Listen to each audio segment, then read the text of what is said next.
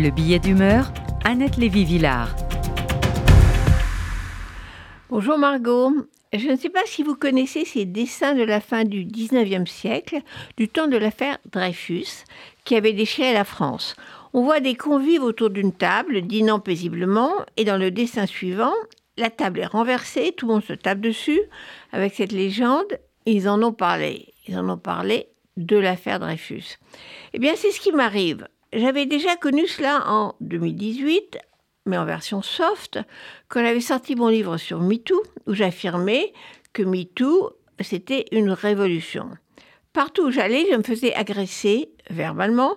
On m'accusait de soutenir la chasse aux sorcières, le puritanisme américain, la fin de la séduction, etc. Et je devais argumenter, expliquer le patriarcat, le pouvoir, l'impunité.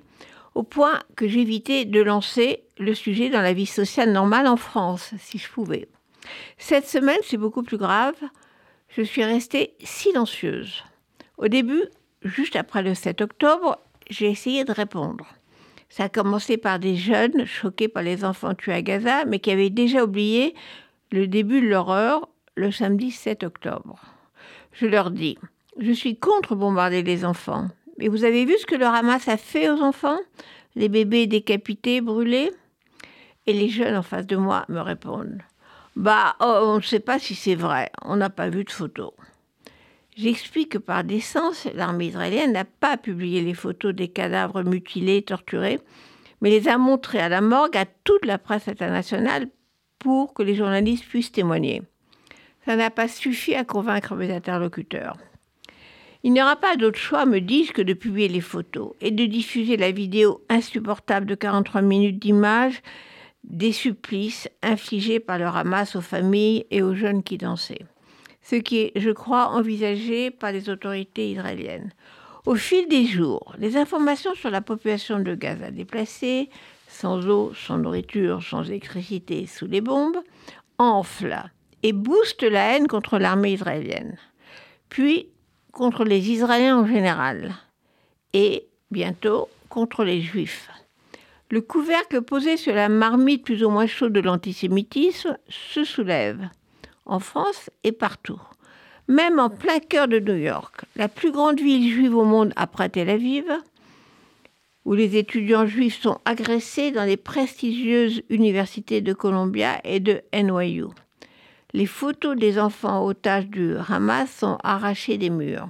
Et en France, on voit des réactions aussi virulentes oui, autour des tables, dans les cafés à Paris, on est choqué par l'interdiction de manifs pro-palestiniennes.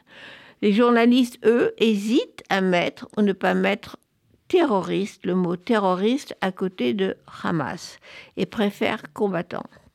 J'essaie d'expliquer que le Hamas n'est pas le peuple palestinien et qui fait régner la terreur à Gaza depuis 2006 malgré les atrocités inouïes, les crimes contre l'humanité commis le 7 octobre par le Hamas, les insoumis et la gauche mondiale osent dire que c'est un mouvement de résistance contre l'occupation.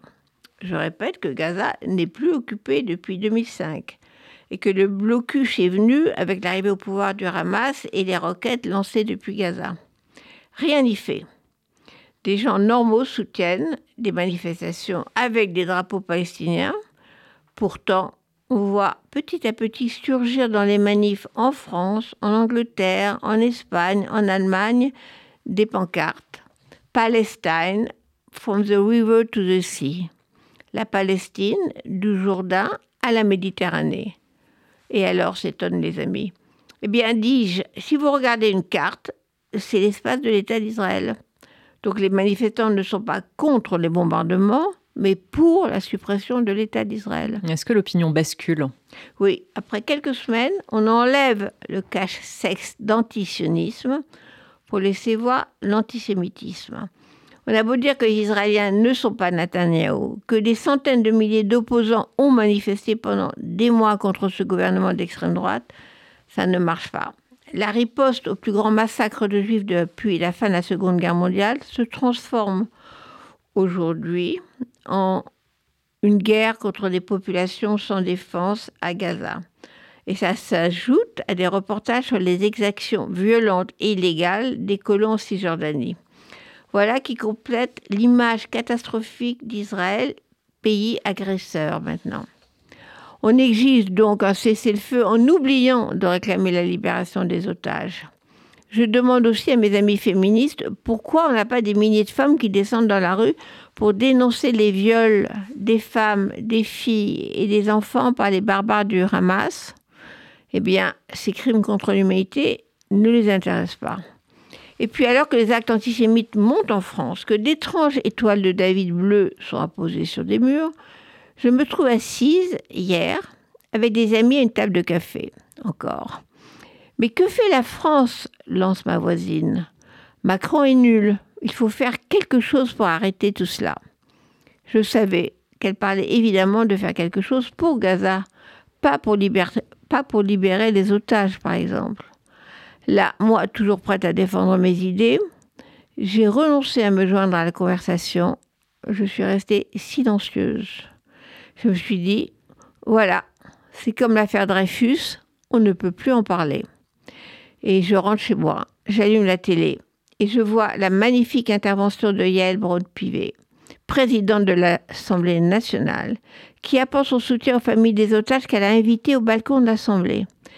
Les députés se lèvent tous et applaudissent longuement ces Israéliens émus et dignes. Enfin, on ne, enfin, s'en sent pas seul.